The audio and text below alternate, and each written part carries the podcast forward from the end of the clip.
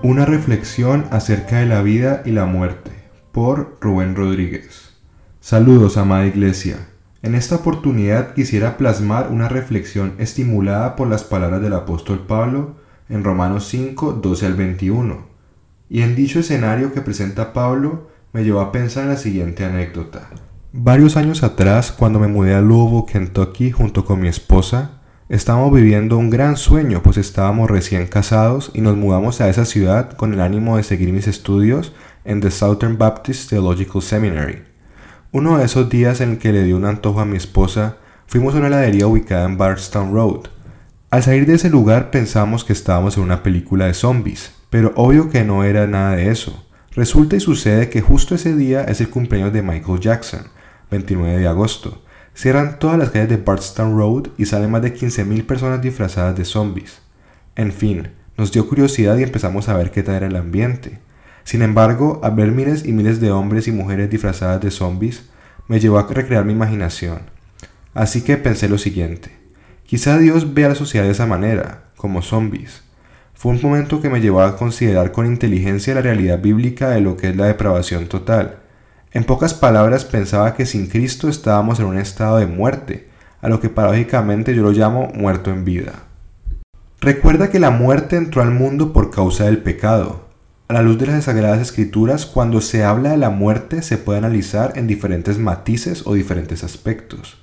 El primer aspecto tiene que ver con la muerte espiritual, pues la primera muerte que experimentó Adán fue su separación espiritual con Dios. De tal manera que nuestro corazón está secuestrado en el oscurantismo de nuestro propio pecado. Está tan entenebrecido que siempre confundimos el bien con el mal y el mal con el bien, donde siempre terminamos dedicándonos en el mal. Por eso mismo Pablo dice que no hay quien busque a Dios, no hay quien haga lo bueno, no hay ni siquiera uno, no hay temor de Dios. Romanos 3, 11 al 18. ¿Por qué? Precisamente porque estamos muertos en nuestros delitos y pecados, según Efesios 2.1. Por ende, necesitamos una intervención divina para experimentar una resurrección espiritual, un nuevo nacimiento. El segundo aspecto de la muerte a la luz de la Biblia es que trae consigo la muerte física. Bien sabemos que cuando Adán pecó no perdió de manera inmediata la vida física, pero sí quedó sujeto a dicha maldición por causa de su pecado. Y el tercer aspecto de la muerte es precisamente que no solo trae una separación eterna, sino incluso trae un tormento eterno. Apocalipsis 21.8. Recordemos que Dios introdujo la ley mediante Moisés. Aún así, el pecado se había intensificado por la transgresión de la ley. Por tanto, la ley se convierte en una maldición para el hombre, ya que la corrupción de nuestros deseos no nos permite deleitarnos en la ley. Y si fallamos en un solo punto, ya somos culpables de haberla quebrantado toda.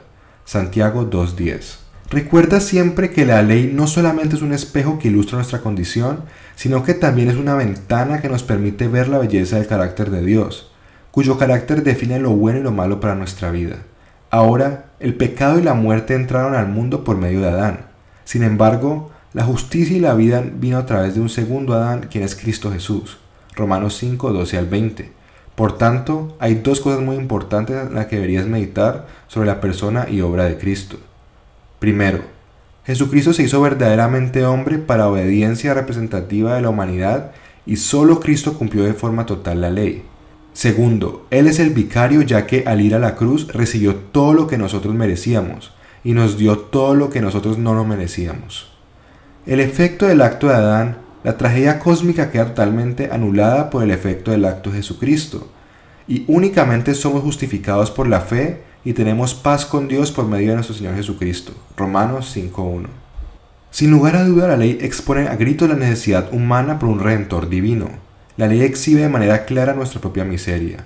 Aún así, Pablo nos deja claro que donde abundó el pecado, sobreabundó la gracia de Dios. Tal como lo menciona el autor J.I. Packer, la gracia significa el amor de Dios en acción hacia las personas que merecen lo opuesto del amor.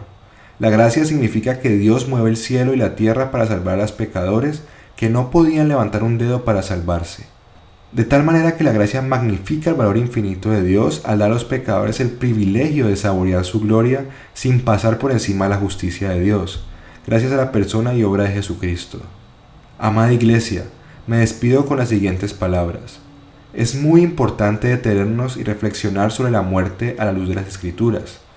Con el fin de que dicha reflexión nos lleve a una reflexión más amplia y profunda de la vida, pues únicamente Cristo nos da la seguridad, la esperanza y la paz en que tenemos vida eterna gracias a su vida, muerte y resurrección.